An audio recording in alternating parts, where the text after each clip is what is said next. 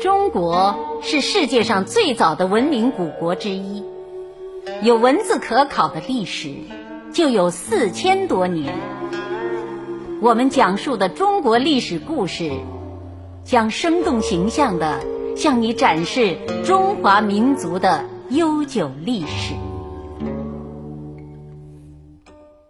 北宋从公元九六零年赵匡胤建立宋朝开始，到公元一一二七年金灭北宋为止，共经历九个皇帝，约一百六十八年。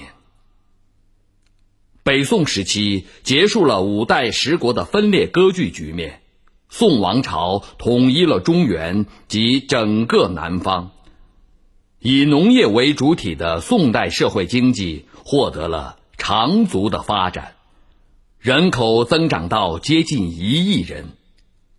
宋王朝前期与东北的辽国征战，中期征服了西北党项族建立的大夏国。